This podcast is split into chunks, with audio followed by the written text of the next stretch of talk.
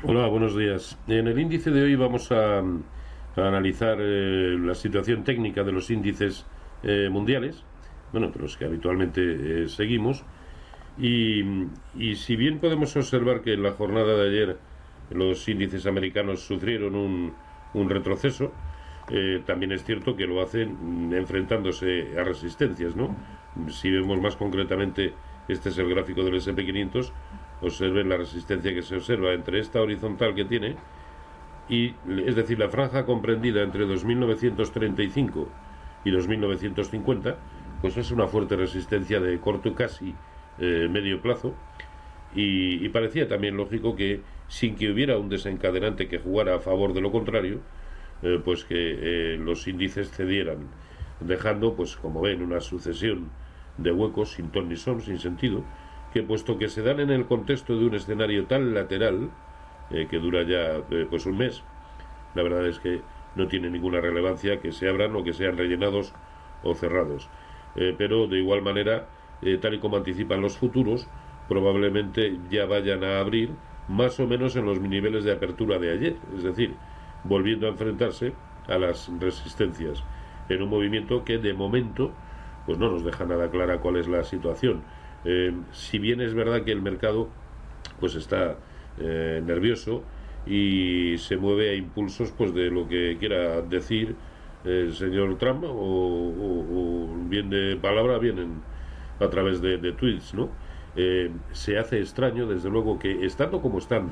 los índices americanos prácticamente a un 3 3,5% de sus máximos históricos el VIX el índice de volatilidad sobre el S&P 500 esté en niveles tan próximos, hasta ayer mismo, hoy está cediendo lógicamente, pero hasta ayer a niveles prácticamente de 20. Y 20 eh, es un nivel demasiado alto para el nivel en el que se encuentran los índices americanos. En situaciones normales, en otras eh, circunstancias, pues el, el, VIX eh, estaría en la zona de tranquilidad de 13, 14 aproximadamente. Luego, que el mercado está nervioso, eso es más que evidente, ¿no? Y que el factor que ahora mismo más está jugando eh, eh, a favor o en contra de movimientos, aún así, sin carácter tendencial, eh, pues son todos los relacionados con la, con la guerra comercial. Sin embargo, en los, índices europeos sí estamos observando un movimiento, digamos, más técnicamente más bonito, ¿no? Porque este es el gráfico del DAX, observen que esta figura triangular que nos había dejado, que rompió y que ayer en mínimos intradiarios eh, buscó un pullback hacia ese mismo nivel, hoy confirma la ruptura de ese triángulo, dejando un hueco al alza. Vamos a ver lógicamente cómo cierra en la jornada de hoy, pero a poco que cierre como está, nos habrá dejado aquí primero una referencia importante, es decir, el origen del hueco en la zona de 11.900,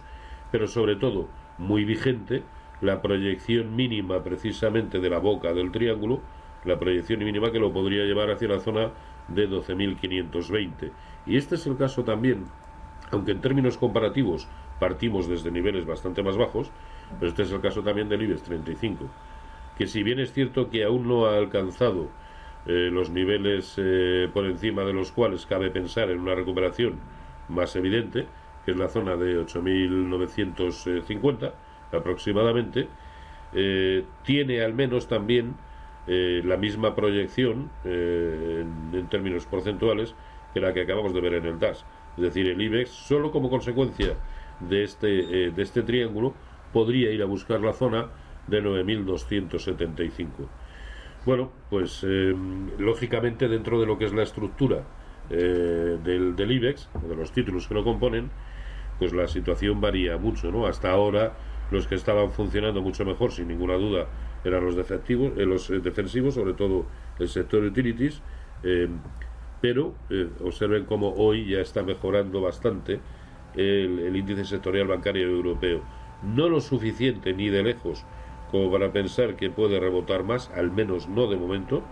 porque ni siquiera se está acercando a lo que es la primera de sus resistencias de corto plazo, la zona de 81-65, pero a cortito plazo puede que algo esté cambiando, ¿no? Sobre todo para determinados títulos como es el Santander, que tenía una trayectoria muy, muy bajista